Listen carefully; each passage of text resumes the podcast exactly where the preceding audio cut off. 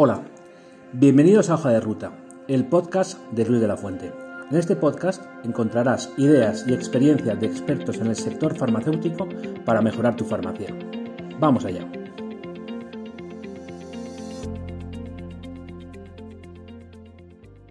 Hola a todos, eh, bienvenidos a este podcast, que es el número 7 de este segundo año, podcast de Luis de la Fuente, en el cual eh, lo que buscamos es hablar de los retos que se nos presentan en el sector y de cómo debemos trabajar desde la farmacia para superarlos y, seguir creciendo.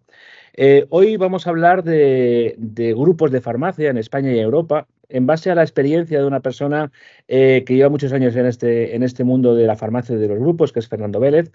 Fernando es el, CEO y socio fundador de Farmacias Trébol SL eh, y es un auténtico experto en todo lo que es la, evolución eh, y, los éxitos y fracasos de los, de los grupos que hay en España.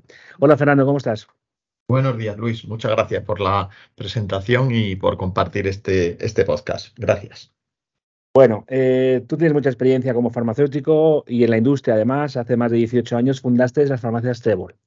Eh, que para mí es el grupo líder de referencia en todo lo que es la gestión eh, de grupos de farmacia, además dentro de una gestión integral eh, que para mí, para mí funciona.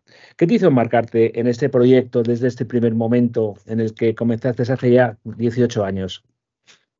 Pues mira, pues como siempre, ver un poco una oportunidad. Yo estaba eh, trabajando hace 18 años en la industria farmacéutica. Yo trabajaba en un laboratorio, eh, era gerente de ventas y me movía bien en, el aspecto eh, de ver un poco la, parte de la farmacia, pero desde el, desde el punto de vista del laboratorio. Entonces, pues bueno, sabes que, que tengo familia farmacéutica, había otros eh, compañeros que tenían farmacia, mi familia tenía farmacia, entonces, pues bueno, pues surgió un poco el momento de decir, oye, ¿y si pasamos de la industria, compro la farmacia de mi familia, montamos algo?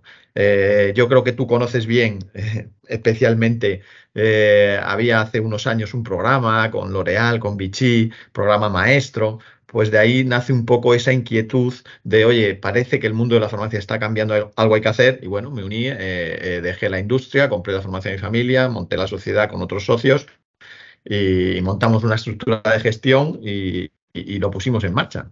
Y, eso fue el principal motor, es decir, oye, ver una oportunidad, oye, que esto se puede hacer de manera diferente y, se puede aportar valor.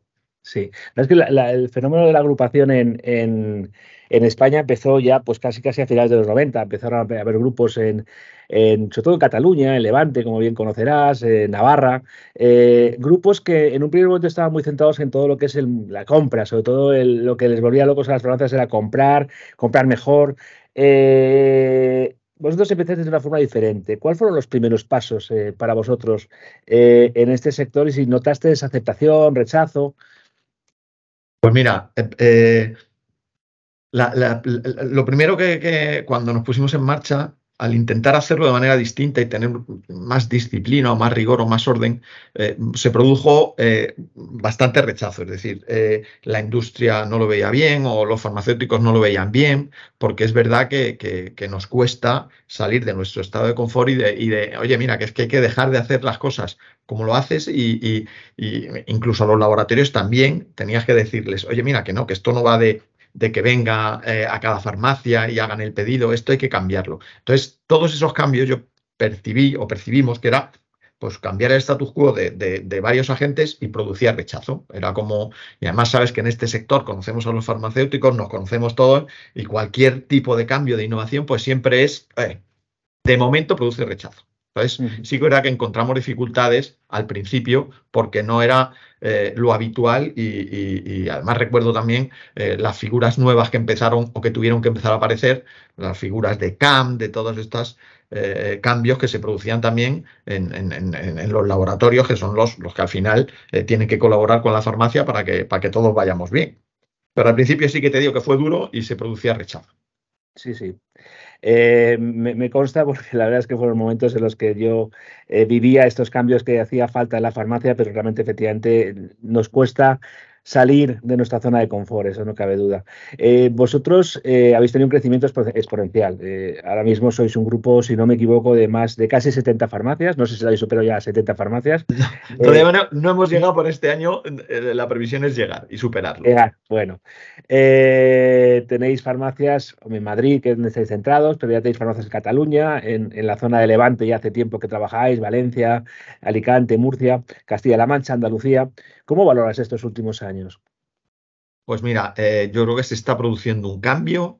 Eh, yo creo que, mm, igual que te he comentado que los inicios eran de rechazo, pues ahora es verdad que nos encontramos mm, en un momento pues de que cada vez eh, nuestros colegas farmacéuticos van viendo más la necesidad de decir, oye, hemos pasado de rechazo a, oye, es que esto es lo que hay que hacer. Es como una especie de, oye, por aquí va el camino. Independientemente de que, por supuesto, cada uno tiene que buscar su forma, su hueco, su grupo, su independencia. Oye, mm, mm, mm, aquí hay, yo creo que hay espacio para todos y, por supuesto confío en que, pero como en cualquier sector, en cualquier mercado. O sea, esto es, eh, eh, somos uno más, un agente más eh, con nuestra peculiaridad, porque somos farmacéuticos, pero exactamente igual que otro tipo de actividades y de sectores que hay en el mundo. Pero sí que reconozco que hay un cambio profundo en, la manera de ver esto como una oportunidad en lugar de un rechazo. Y eso eh, yo creo que es lo que, lo que tú también, porque tú eres experto también en, ver este tipo de cosas, es lo que yo creo que se está produciendo en el entorno nuestro. Esto eh, eh, es lo que, te puedo, lo que te puedo trasladar. Sí, sí. Oye, ¿y por qué crees que, que el modelo vuestro, el modelo de farmacias Trébol, eh, lo está consiguiendo cuando en otros grupos pues se quedan por el camino, eh, nacen, mueren, eh, no se reproducen siempre, ¿por qué, Trébol sí?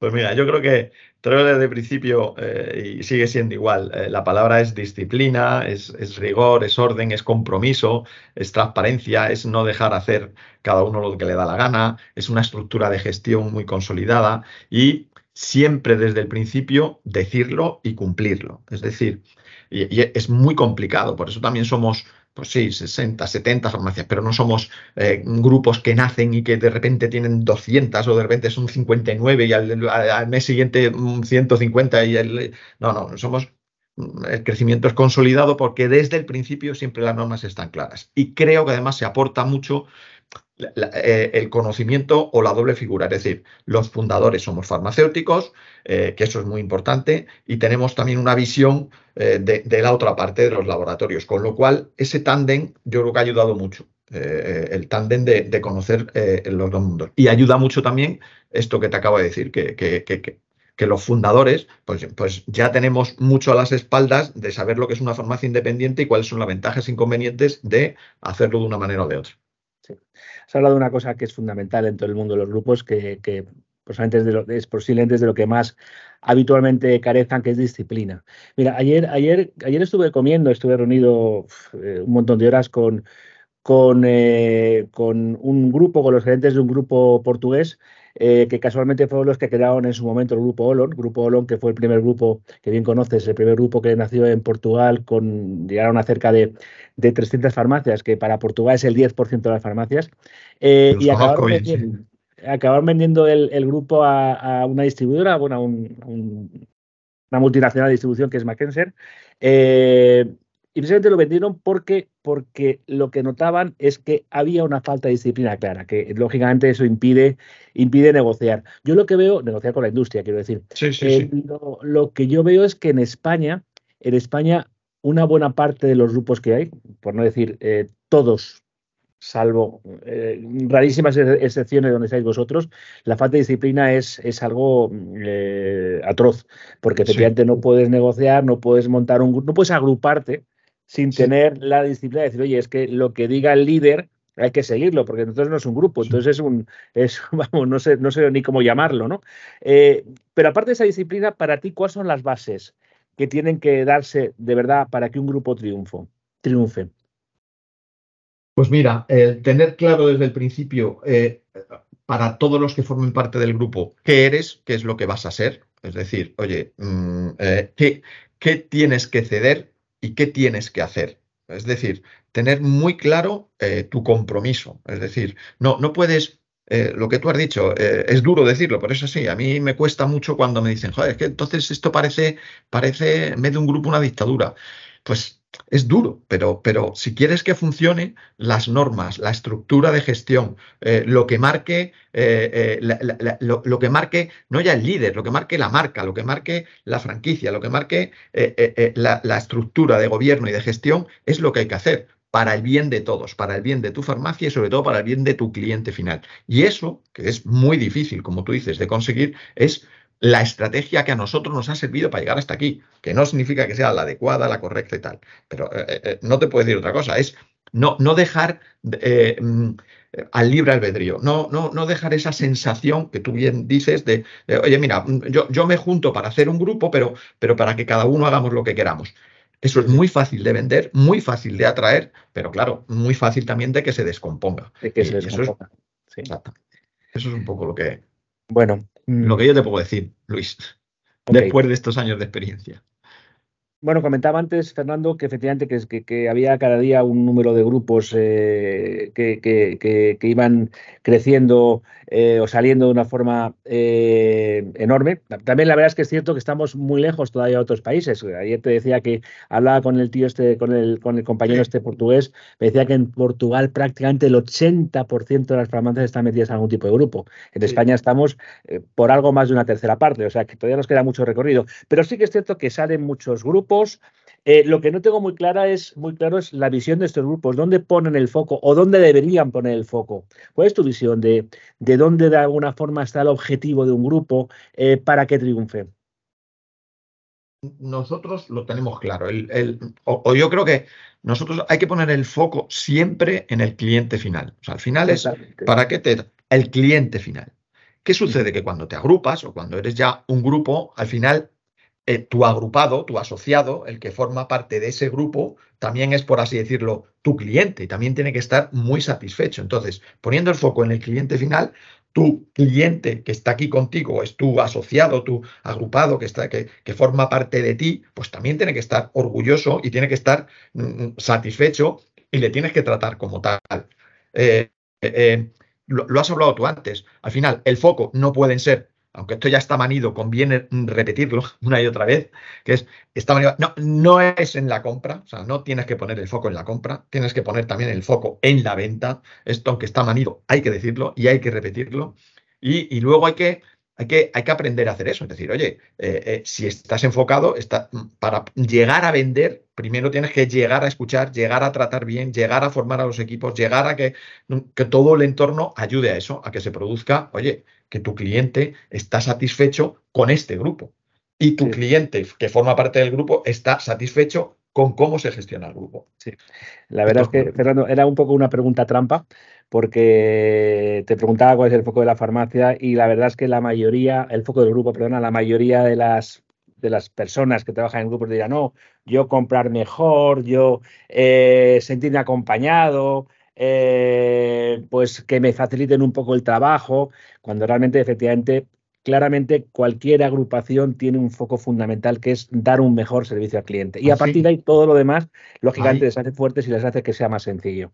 Con lo cual, ha aprobado con nota, ¿eh, Fernando? Vale. Muchas gracias por tu sabiduría y tu consejo. lo cierto es que, es que eh, analizando los grupos que hay fuera de España, eh, que son lógicamente muy diferentes a la idea que podemos tener aquí. Por ejemplo, en Reino Unido se suelen agrupar varias farmacias que pertenecen a un mismo dueño. Algo parecido con lo que ocurre en Italia, por ejemplo, en Bélgica, en, Alemania, en Portugal. La verdad es que es un poco un modelo que está floreciendo en función de cómo va cambiando la regulación en otros países. ¿Tú crees que llegaremos a estos modelos algún día en el futuro en España? Pues mira, has, hablado de, yo creo que hay que diferenciar. Has hablado de dos modelos. Y antes de hablar de los modelos, te digo mi, mi humilde opinión, como siempre. Mira, creo que el COVID al sistema español, a lo que es la farmacia tradicional, eh, eh, pequeña, por así decirlo, o de barrio o tal, le ha dado un respiro el COVID, porque es verdad que hemos estado a la altura. La farmacia, yo creo que en este país ha estado muy a la altura con lo del COVID, con lo cual nos da cierto respiro. Pero yo pienso que el, siguiente modelo que está por venir y que creo que entrará, no sé cuándo, es pues un modelo más, lo que tú has dicho, un modelo más alemán, más portugués, más francés, en donde efectivamente pues parte de la propiedad de la farmacia pues pueda ser de sociedades profesionales o vinculada, o que un farmacéutico pueda tener varias farmacias, en fin, ese tipo de modelo creo que sería el siguiente salto natural. El salto ya total a la libertad total, como pueda estar en el Reino Unido, lo veo lejano, porque somos Europa, porque tenemos nuestra idiosincrasia, porque todavía en Europa eh, los que mandan son en, los temas de salud cada estado. Entonces, ese tipo de, situación es la que entiendo que, que, tardará más en llegar. Ahora, poner plazos y tiempos, sabes que también depende mucho del gobierno, de la política y de las intenciones que haya en Europa en cada momento. Sí, estoy, de acuerdo en, digamos que en la diferenciación de ambos modelos de, de farmacia anglosajona eh, más, más eh, europea, o, o, la más continental, mejor dicho, que efectivamente son modelos que aunque están eh, en unas condiciones diferentes que la, que, la farmacia, que la farmacia española, efectivamente sí que ya tienen una evolución diferente, pero entre sí son modelos muy, muy distintos. Sin embargo, lo que también es, es distinto entre España y otros, y otros países de nuestra cercanía es el, el, rol que tiene la farmacia, un, un, rol que en España se está quedando en, en la iba a decir mera, no es la mera, es muy importante la dispensación, por supuesto, de lo que es eh, un producto con cuando se, trabaja con profesionalidad, pero efectivamente nuestro rol es, es, muy escueto si lo comparamos con lo que está ocurriendo en otros países de nuestro entorno. Eh, ¿Por qué crees que esto es así? ¿Qué, qué se puede hacer? Aquí eh, sabes que soy rebelde por naturaleza o revolucionario o digo lo que pienso, eh, mm, a, pesar de que me cueste, pero creo que hay eh, mm, el papel de la farmacia en España es tan escueto porque no hay una unión seria, responsable, eh, que permita y exigente que permita que cuando hacemos alguna interlocución nuestros datos nos avalen. Me explico con un ejemplo. O sea, yo creo que queremos cada entidad o cada institución quiere tener su plataforma, quiere tener, no, mira, si quieres registrar si vamos a hacer una campaña de diabetes, pues hay una institución, no voy a poder decir nombres, pues que quieren que sea esa, el otro dice, no, no, que sea esta, el otro, no, que sea esta otra. Y al final eso disgrega, no, no, no somos capaces de ponernos de acuerdo nosotros mismos. Entonces, a la hora de elaborar mm, datos, a la hora de poder presentar ah, estudios serios, ahora no, no somos capaces. Y, eso, pues, destruye mucho eh, nuestra labor porque no hay exigencia. O sea, eh, no, nos planteamos, venga, vamos a ponernos todos a hacer una campaña de diabetes para la prevención de la diabetes con el test de FINRI. Con... Muy bien, se apuntan una barbaridad de farmacias luego a la hora de la verdad, ¿quién ha reportado datos? ¿Cómo están esos datos hechos? ¿Quién?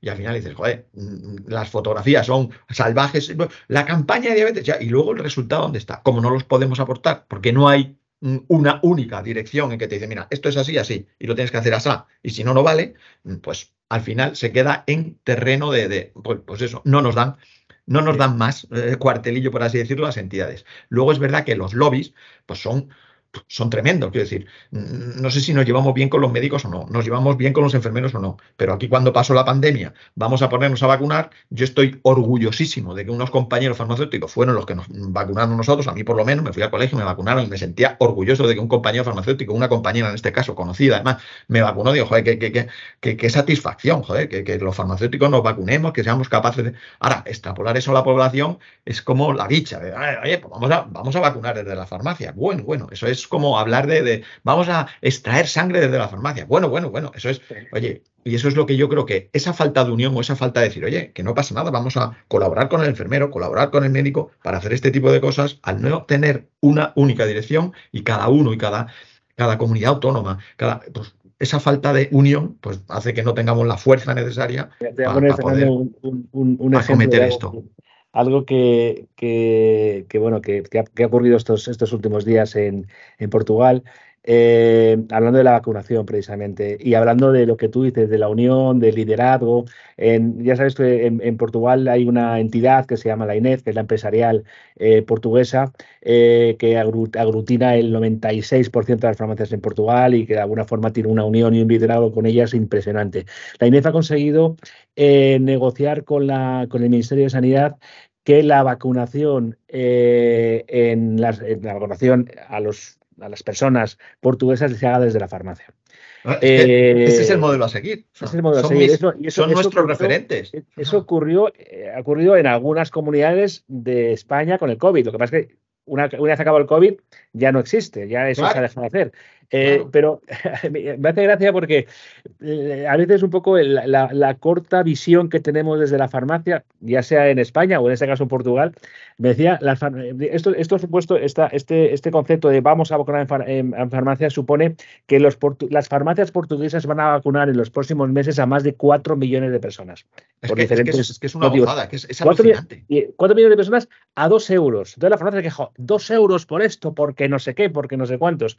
Pero coño, no nos damos cuenta que si consiguiéramos que 4 millones de personas pasaran por nuestras farmacias, aunque sea por 2 euros, únicamente la cantidad de gente, el tráfico que vamos a generar es enorme. Te lo digo porque eso mismo ocurrió con el COVID en, en alguna comunidad y la farmacia decía, es que el trabajo de esto es tremendo porque, es que si no lo hacemos nosotros, lo vamos a llevar a otras entidades, ya sea enfermeros o centros de salud o lo que sea, que nos van a quitar tráfico.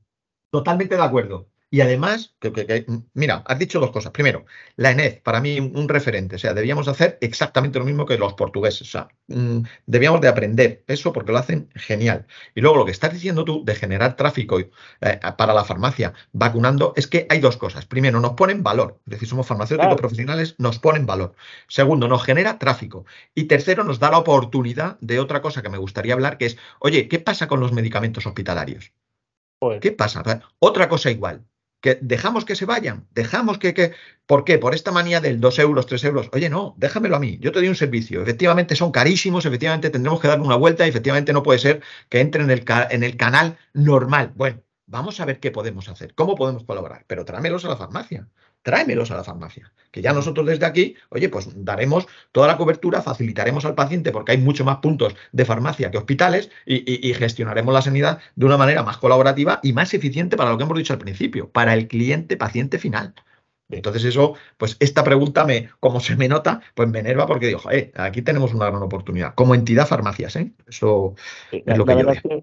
La verdad es que con, yo creo que en este, en este mundo eh, que cada día cambia más rápido y de luego efectivamente el COVID ha supuesto una tensión después, eh, supone que, mucha, que en muchos conceptos empresariales y la farmacia nos ha afectado de una forma de lleno, tengamos que movernos y salir de esta zona de confort de la que hablábamos antes. Y efectivamente la farmacia no sé si le hace mucha gracia trabajar en nuevos entornos con nuevas tecnologías, con nuevas herramientas que, que nos parecen impensables, pero que están ahí, la, logística, la, la, distribución, etcétera, etcétera. Y son conceptos, la verdad es que, que tenemos que empezar a, a, ver como algo, no algo nuevo, algo que está ahí y que hay que aprovechar, eh, lógicamente, de la forma adecuada. Sin embargo, muchas farmacias se muestran muy reacias y deben perder lo que es la esencia de la farmacia y en el caso de grupos, pues claro, perder un poco esa esencia y esa, esa titularidad eh, que, de alguna forma representa la situación en la que estoy como dueño de mi farmacia.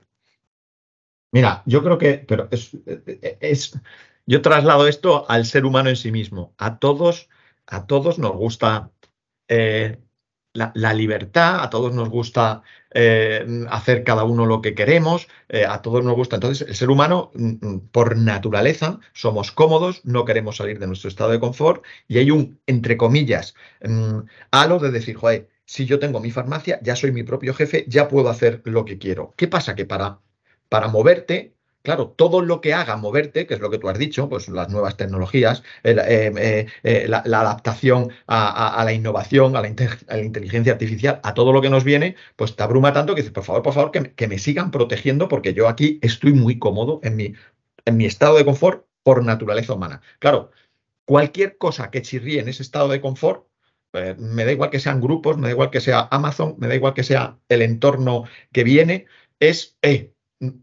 es defensivo. Cuando yo, eh, cuando entiendo que, lo mejor es decir, oye, mira, efectivamente, lo que puede aportar cualquier cosa, y, ahora hablo hasta de Medifor, oye, mira, tú eres un consultor que me vas a decir qué tengo que hacer. Ya, ya está como que me sienta mal. Dice, oye, mira, si yo es para ayudarte, pero ya es como, eh, me da igual, grupo, no grupo, da, da igual. Y eso es lo que tienes que empezar a abrir, en mi opinión, abrir la mente, decir, oye, al final tiene que una persona y el titular dueño de la farmacia ha de hacer un ejercicio de decir, oye, ¿dónde quiero estar? ¿Hacia dónde quiero ir? ¿Qué quiero en mi vida?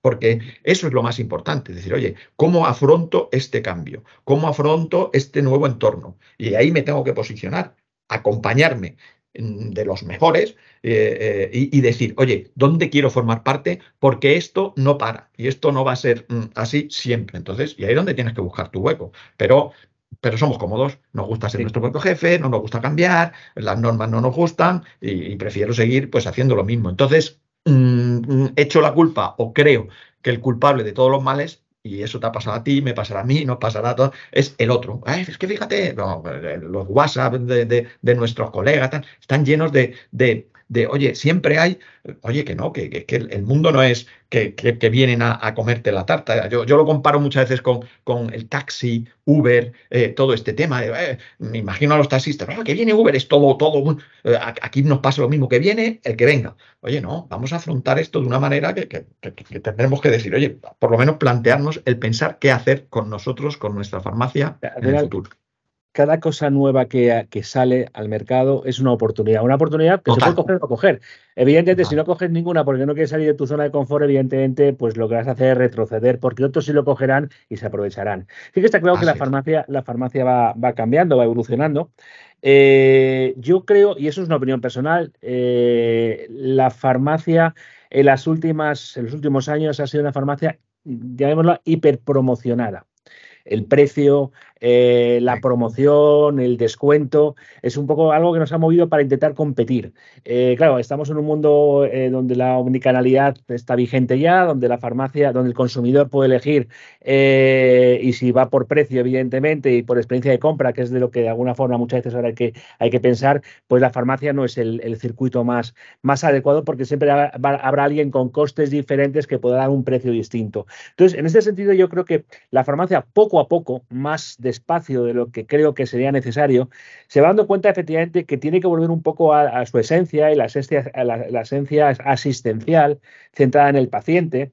Eh, ¿Tú crees, bueno, primero, si crees, estás de acuerdo conmigo o no, y segundo, si crees que los grupos puedan ayudar en esta farmacia asistencial para lograr un poco este cambio de rol del posicionamiento del farmacéutico.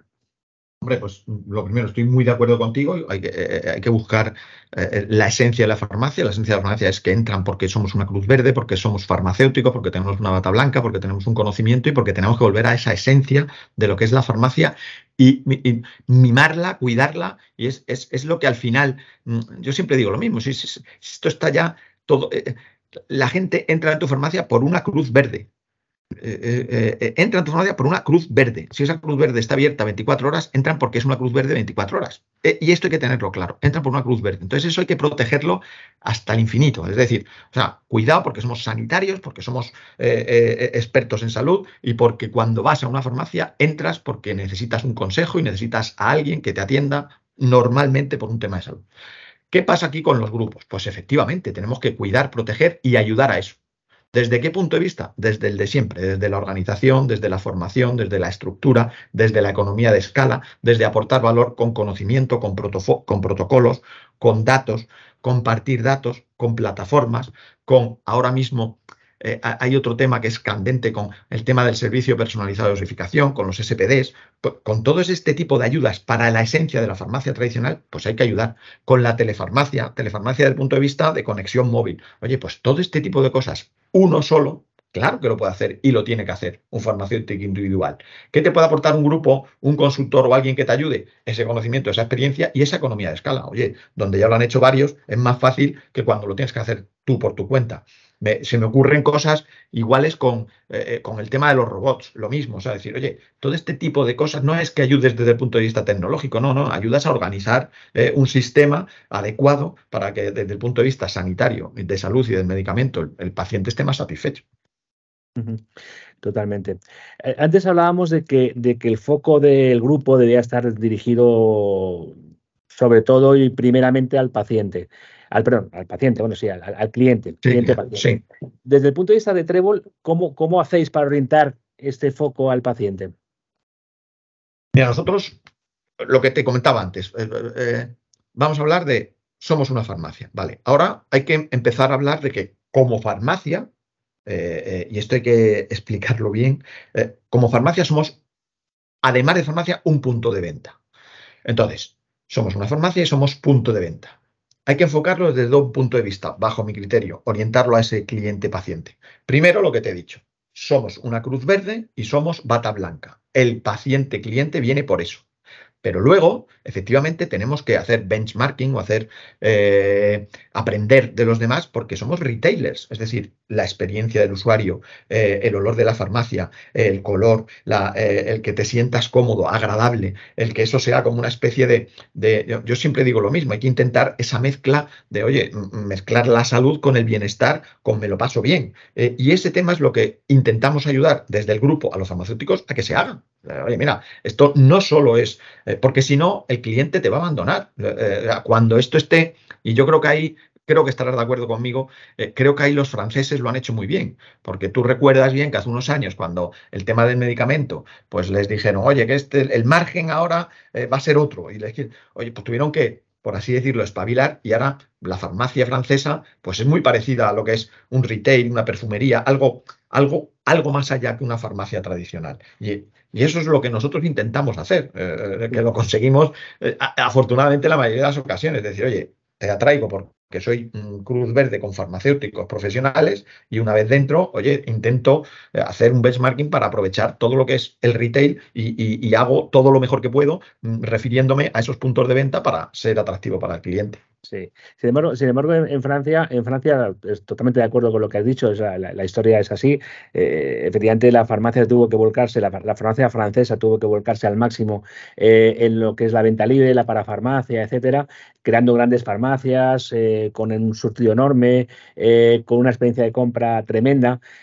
Pero claro, intentó para poder competir con otras farmacias también grandes, pues precio, promoción, surtido, precio, promoción, surtido, hasta el punto de que llegó un momento que ya no era rentable. Entonces, ahí las grandes farmacias se empiezan a volver a decir, oye, pues voy a poner el precio un poco más ajustado para que sea rentable, pero al mismo tiempo voy a dar un servicio distinto para, para, para atraer a la farmacia ya al consumidor, ya no únicamente que venga a comprar, sino que venga a tener su experiencia de diagnóstico, bueno, diagnóstico, de mantenimiento, de control, llámalo como quieras.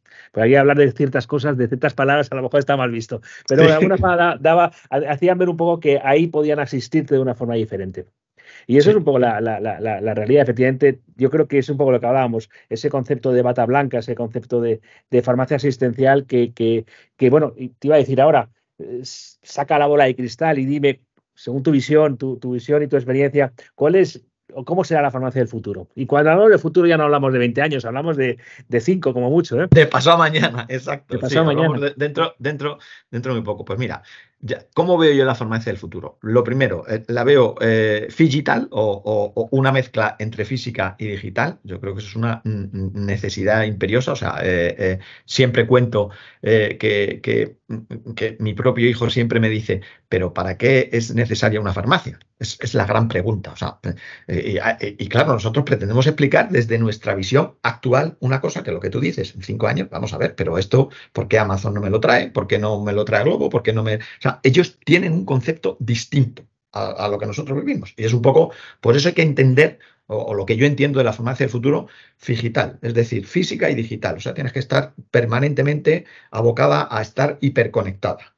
Luego la veo muy marquista, es decir, esto eh, me nace, pero es así. O sea, al final tú tienes que tener una identidad, eh, esa identidad, sea independiente, sea agrupada, sea eh, como, como tú la consideres, tienes que tener una identidad de marca, algo que atraiga o algo que sea diferenciadora o que, o que, o que pueda producir una sensación, lo comparo con, eh, me da igual zapatillas, bueno, pues está la marca Nike, están las zapatillas de Catrón, fenomenal, no dejan de ser zapatillas, pero uno produce una sensación, otro otra, pues yo creo que irá por ahí. Igual que te puedo contar casos de, pues, pues, eso, oye, yo tengo un restaurante magnífico y fenomenal y cuidado y estrella Michelin, fenomenal, y luego está McDonald's. Bueno, pues, pues tienes que empezar a pensar en que algo de esto mm, te tienes que posicionar, por eso, digital, marquista. Luego, pienso que tenemos que, con el tema del data, lo que tú has hablado antes, el tema del data, el tema de las nuevas eh, plataformas, las nuevas tecnologías, Globo, Luda, Miravia, Amazon, todo este tema, te tienes que adaptar a ello y tienes que ser capaz de tener ese data bien, ese stock bien, porque posiblemente los que controlen o los que tengan eso bien son los que van a... Es decir, el cliente somos impacientes, y más en el mundo del medicamento, y más en el mundo de la salud, belleza y bienestar. Y estamos muy acostumbrados quizás a, bueno, te lo traigo esta tarde, luego ven mañana por la mañana. Eso el cliente ahora te lo permite, de momento. Pero ¿cómo va a ser la formación del futuro? ¿Te lo van a permitir cuando te lo puede traer un, quien sea en menos de cinco minutos? Y luego están intentando entrar en nuestro mercado, pues, pues otros agentes. Y como como nos dejemos comer eh, la tarta o la tortilla, ¿verdad? Pues, pues nos dan. Entonces, oye, ahí es donde tenemos que, estar preparados y ahí es como veo yo la farmacia del futuro. digital, marquista y, como punto estratégico de, yo lo llamo como microalmacenes de, de puntos estratégicos que tienes que tenerlos muy bien para que cualquier entorno a tu alrededor en poco tiempo tenga lo que necesita. Yo, yo, mira, dices una cosa, voy a hacer una reflexión. Eh, hablas de tu hijo y que tu hijo te pregunta y por qué vamos a la farmacia, que, tienes otro tipo de, formas de conseguir el mismo producto. Eh, yo, yo siempre digo lo mismo, eh, la farmacia tiene que aportar cualquier, cualquier propuesta comercial de cualquier eh, entidad empresarial, tiene que aportar valor. Si no aporta valor, está abocada al fracaso. Eh, yo tú y yo somos farmacéuticos y está muy bien decir que la farmacia, que la botica, que la botica, que el consejo, que patati acá, es, es, lo que nos toca decir y es lo que muchas farmacias hacen, pero hay otras muchas farmacias que yo voy, yo soy diabético, voy cada vez a una farmacia porque me pilla donde me pilla, pido mi, mi metformina y, y ostras, mm, tome, son X euros y, y hasta luego, Lucas. Eso no aporta valor, eso, eso es una transacción, eso es, eso es una distribución de, un, de una mercancía que es un medicamento y eso no vale un 27,9% o 27,5%, eh, eso, eso vale un 3%, un 4, un 5%. Entonces, para mí, el futuro de la farmacia, compartiendo todo lo que has dicho, por supuesto, está en aportar valor. y el valor está más allá de tome, son 3 euros. Total. Entonces, eso es el, el para mí, eh, la gran reflexión que tiene que hacer cualquier empresario, y en este caso cualquier farmacéutico, es decir, ¿qué voy a hacer para que esta persona que tengo delante se sienta satisfecha más allá de que sí, efectivamente se ha llevado, el producto que, me ha pedido? Y bueno, efectivamente no, no siempre lo, no en todas las farmacias lo, estamos consiguiendo y creo que efectivamente desde aquí hago, hago pues eh, esa reflexión para que todo el mundo se dé cuenta de que, de que estamos en riesgo efectivamente de, no aportar ese valor necesario para el futuro de la empresa. Total, totalmente. Y Luis, mm, también te aporto. Eh, imagínate, eh, eh, esto que voy a decir también es duro, pero es la, tendencia natural es tú ahora, a mí me pasa, ¿eh? por mucho conocimiento que tengas, tú pones en la inteligencia artificial lo que quieras y alucinas. O sea, a nivel de medicamentos, a nivel de interacciones, a nivel de... que no es que sea el Santa Santorum, pero tiene una información pues que, que tienes que, tienes que mm, mm, estar con, lo que tú has dicho, con, tu cliente, con tu paciente, decir, oye, tienes que aportar un valor más allá de una cosa que te, puede decir él, oye, mira, no, que esto no me lo puedo tomar con esto según esto. Y tienes que estar a un nivel de decir, oye, ¿cuál es entonces el aporte de valor? El contacto físico, la mirada a los ojos, el, cariño, el, no sé, el, sentir de, oye, pero estoy con alguien que esto tiene mucha más experiencia que simplemente la inteligencia artificial, en fin. E, eso es, comulgo 100% con lo que tú dices, los retos son verdaderamente apasionante, porque, porque, porque lo que viene con 5 años menos o con 10 años menos o 20 años menos que nosotros es tela. Es decir, oye, cuidado, y tenemos que estar muy preparados para, para, para, para aportar ese valor necesario y 100% de acuerdo contigo. Bueno, Fernando, oye, se nos, va el tiempo, es un placer hablar contigo y la verdad es que es muy, es muy fluido y, y es muy, muy interesante. Entonces tenemos que ir terminando. Únicamente una pregunta más. Bueno, te esperamos en el, en el próximo Meeting FEM el número 11, que, en este caso, como bien sabes, hacemos, lo hacemos aquí en Madrid, en el Estadio del Atlético de Madrid. Eh, y tú participas como ponente el día 21-22 de noviembre. Eh, ¿Qué crees que puede aportar tu que puede aportar tu aportación, baja la redundancia, a la formación independiente? Bueno, lo primero, aunque se acabe el tiempo, gracias otra vez por invitarme. Sabes que para mí, siempre que me invitas es un honor porque creo que, que eres punta de lanza y haces que todo, todo el entorno, farmacéuticos, industria, distribución, pues nos sentemos siempre a, hablar. Eso yo creo que lo haces de manera excelente, siempre te felicito y, creo que ese es el camino. Es decir, oye, la única manera es compartir. Mi, mi aportación, pues eh, eh, eh, para la farmacia independiente? Pues mira, eh, aportar la, experiencia que tengo, o sea, pues cómo, cómo afrontar la, relación con los laboratorios, con la industria, eh, mm, poder tener ideas o compartir ideas en esto que hemos hablado de, de, qué, hacer, qué, hacer, con las plataformas, con las plataformas que están saliendo, mi punto de vista pues de, los globos, Luda, Mirabia, Amazon, o, lo que, o, la inteligencia artificial, todo este tipo de innovación, eh, cómo lo veo, compartir, em, poder un poco compartir también lo que nos ha funcionado o no desde el punto de vista del retail, eh, cómo lo enfocamos, eh, lo que cómo estamos enfocando eh, desde el punto de vista de la atención farmacéutica sanitaria, pues el tema de los servicios personalizados de dosificación, el SPD, los robots, la parte del, management de, oye, qué nos funciona y qué no funciona con los equipos.